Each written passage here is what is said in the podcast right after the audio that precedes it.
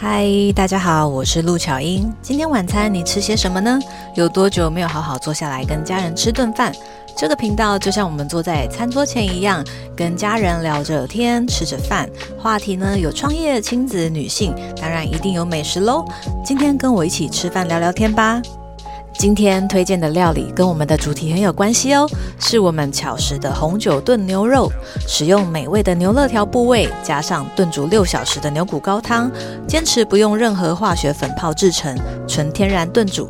跟市售料理包相比啊，肉真的是蛮多的，只要解冻加热，配饭、配面、配面包都非常美味哦，请你试试看。至于它为什么跟今天的故事有关呢？继续听下去。节目开始之前，有一个很实用的小技巧，告诉你：现在你可以往下滑去看资讯栏，里面有节目留言的连接以及其他我社群平台。如果你听完很喜欢，请直接给我五星好评加留言，然后呢，透过抖内请我喝一杯咖啡，鼓励我继续创作优质的内容哦。在从前从前还没有车辆的时代呢，都是以马作为代步的工具时代。至于是什么时代，你就不要问了哦。有一对恩爱的夫妻呢，他们要千里跋涉，从家里走到市集。一开始呢，先生是牵着马匹，另外一只手呢牵着太太，散步聊着天，好不快乐哦。这时候呢，迎面而来的一个路人甲说了一句：“哎呀，有马不骑，真笨啊！”这对夫妻说完呢，就离去了。这对恩爱夫妻互看了一眼，心想好像说的有道理。于是，疼爱太太的先生呢，就让太太上马坐着，他呢则牵着马，继续边走边聊。没过一会儿呢，路人乙经过了，这时候听到了一句：“哎呀，这位太太怎么养尊处优啊？让先生走路，自己坐的舒爽呢？”太太呢一时之间脸色涨红，好像做错事的小孩哦。于是呢，在路人乙离去的时候，他跟先生说：“那你上来坐吧。”换我下来走，于是呢，他们交换着继续这个路途。走着走着呢，故事当然继续遇到了路人丙，那不然就讲不下去了。于是呢，路人丙路过出现，哎呀，又用了一些奇怪的语气说着：“怎么会有男人自己坐在马匹上舒服舒服，太太却是辛苦走路呢？”当然，这个路人乙讲完他想讲，当然呢，这个路人丙讲完他想讲的。又留下了尴尬不已的先生。这时，先生灵机一动，说：“不如你也上来吧，这样总不会有人说话了。”于是太太心想：“嗯，也对，就上了马。”夫妻继续愉快的这个旅程呢。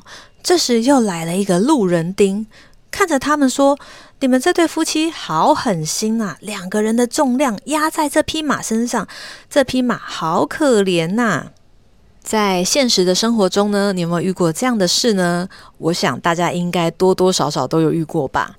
那人类其实是群居的动物哦，自古以来，我们其实都知道自己没有办法靠一己之力在世上存活，不论是在生理或是心理上，我们都需要有别人的协助跟陪伴。所以，像是我们如果刚加入一个团体，你会试着让自己融入这个团体的文化风格，因为我们都希望可以交到朋友，所以有时候呢，也会去做自己原本不会做的事，或是不认同的事。像是你可能觉得这件衣服很好看啊，但是你身旁的这个团体的人都说不好看的时候，有时候你为了迎合、讨好大家，融入他们，你也会笑着应和：“嗯，我觉得不好看。”曾经啊，我也是这样的性格，身旁的朋友都常常跟我说我对大家太好了。我其实一直不是很懂这一件事情。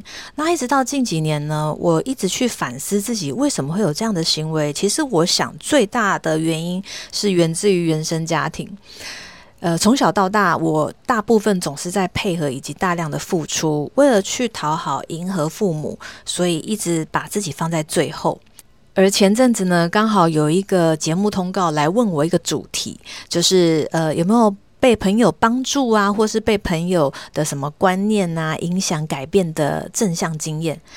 当我反复思考了这个问题，我才发现一件很重要的事：活到了将近要四十岁的我，我都是扮演付出者的角色。诶，呃，我总是把自己放在最后，尽全力去满足身边的人而不自知。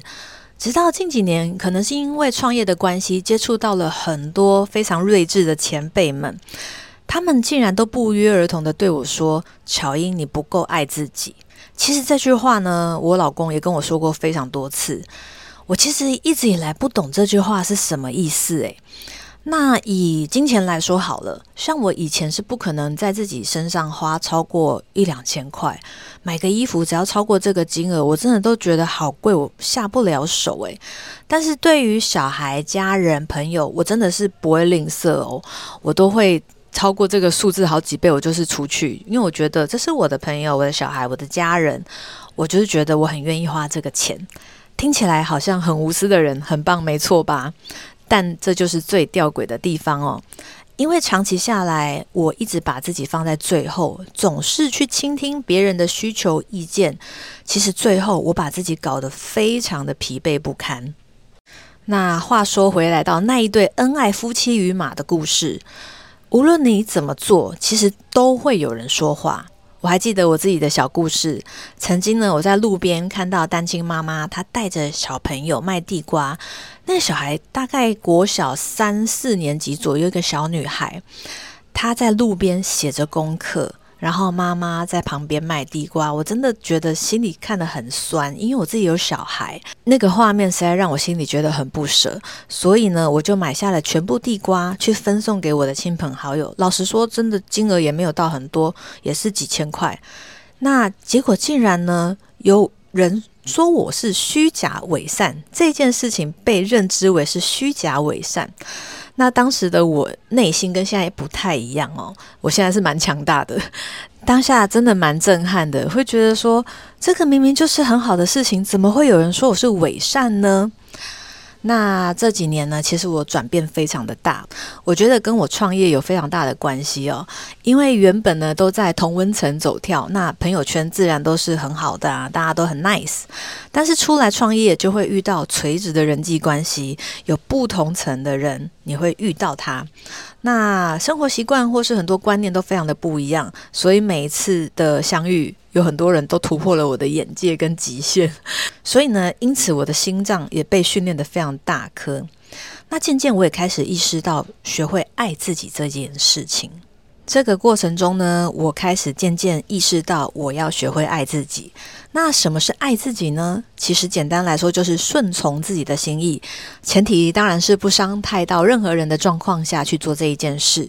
我开始学会拒绝无谓的社交出席，拒绝不熟朋友的请托，拒绝各种我不想做的事。我发现一件事情，那就是时间突然多了很多出来，而且生活很有效率。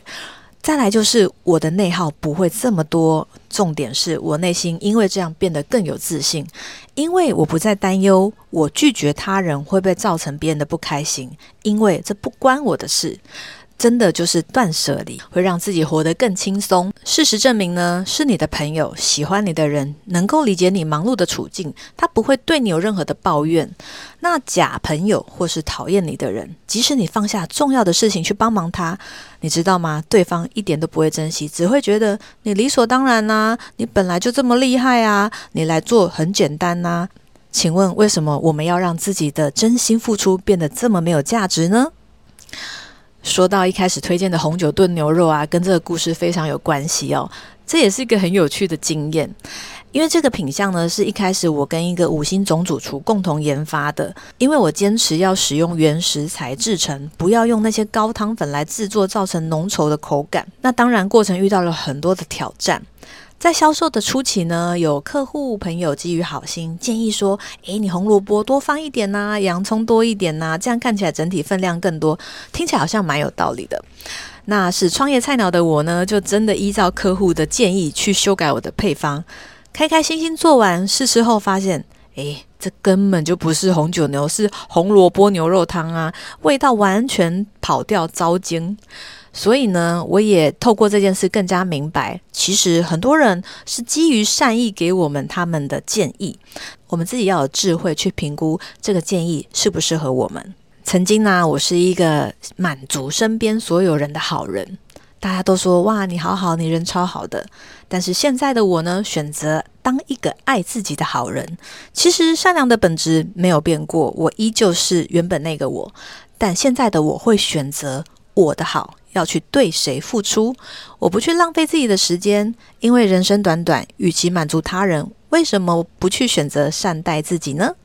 今天谢谢你的收听，那我们的主题就聊到这边喽。有什么想听想聊的，欢迎留言给我，也可以到下方资讯栏连接处找到我，或是在各大平台搜寻“料理女王陆巧音”都可以哦。我们下一集见喽，拜拜。